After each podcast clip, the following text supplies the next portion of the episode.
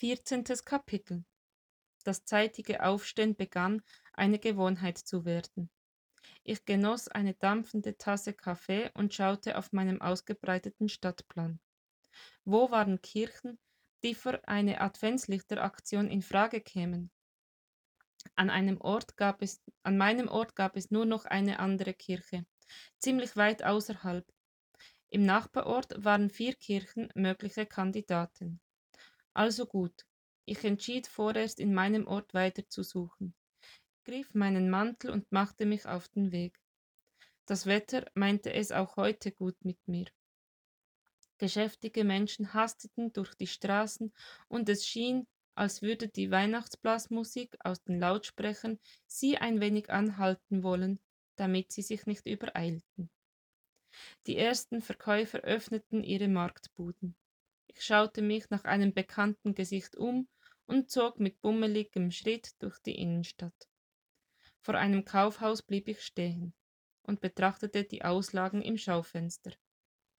Eigentlich wäre es nicht verkehrt, meiner Schwester etwas mitzubringen, wenn ich sie in den nächsten Tagen besuchte. Also beschloss ich, mich der ins Kaufhaus eilenden Menge an. Mein Geldbeutel brachte mich zu den preiswerteren Dingen, aber auch dort hatte ich eine große Auswahl. Vor einem Ständer mit Ohrringen blieb ich stehen. Auf die Waren schauend wurde meine Aufmerksamkeit auf ein Gespräch hinter meinem Rücken gelenkt. Ich tat, als würde ich Schmuck aussuchen und lauschte der Unterhaltung. Es war eine Mutter mit ihrem Kind. Mama, ich wünsche mir unbedingt das Raumschiff zu Weihnachten. Alle meine Freunde haben es.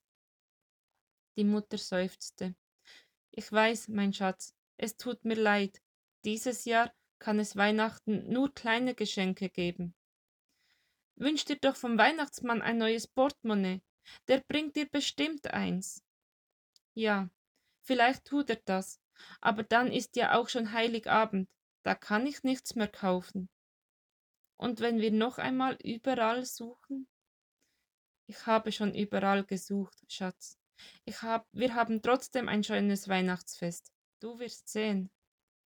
Ich drehte mich um und sah den enttäuschten Gesichtsausdruck eines Kindes, dem Weihnachten ohne Geschenke bevorstand. Und ich sah den Blick der Mutter, den Tränen nahe. Auch meine Augen wurden feucht. Rasch wandte ich mich wieder ab, als mir der Gedanke kam, dass ich die Frau schon einmal gesehen hatte. Natürlich, gestern bei der Arge. Sie war die Frau, die geweint hatte. Jetzt wusste ich den Grund. Sicher hatte sie um Hilfe gebeten, weil sie ihr Portemonnaie verloren hatte. Aber der Weihnachtsmann arbeitete nicht bei der Arge. Mir wurde schwer ums Herz. Ich musterte die Frau. Sie war hübsch, ganz nach meinem Geschmack.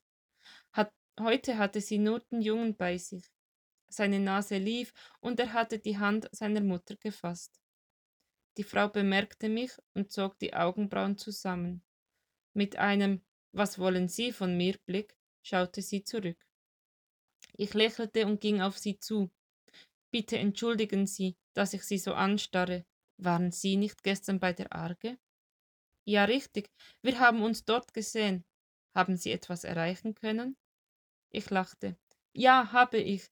Ich wollte einen Termin und den habe ich bekommen. Sie stimmte in mein Lachen mit ein. Ihre Stimme klang hell und freundlich. Ich wagte eine Frage. Habe ich richtig gehört, dass Sie Ihre Geldbörse verloren haben? Sofort wurde sie wieder ernst. Ja, leider. Mit 200 Euro. Mein ganzes Erspartes für Weihnachten. Ich hatte bei der Arge nachgefragt, ob ich wenigstens ein Darlehen bekommen könnte. Fehlanzeige. Sie senkte den Blick und wischte sich verstohlen eine Träne weg. Meine Hand ging unwillkürlich in meine Manteltasche und berührte den goldenen Schlüssel. Er traf mich wie ein kleiner Stromschlag und brachte mir eine Idee. Darf ich Sie und Ihren Jungen auf einen Kaffee einladen?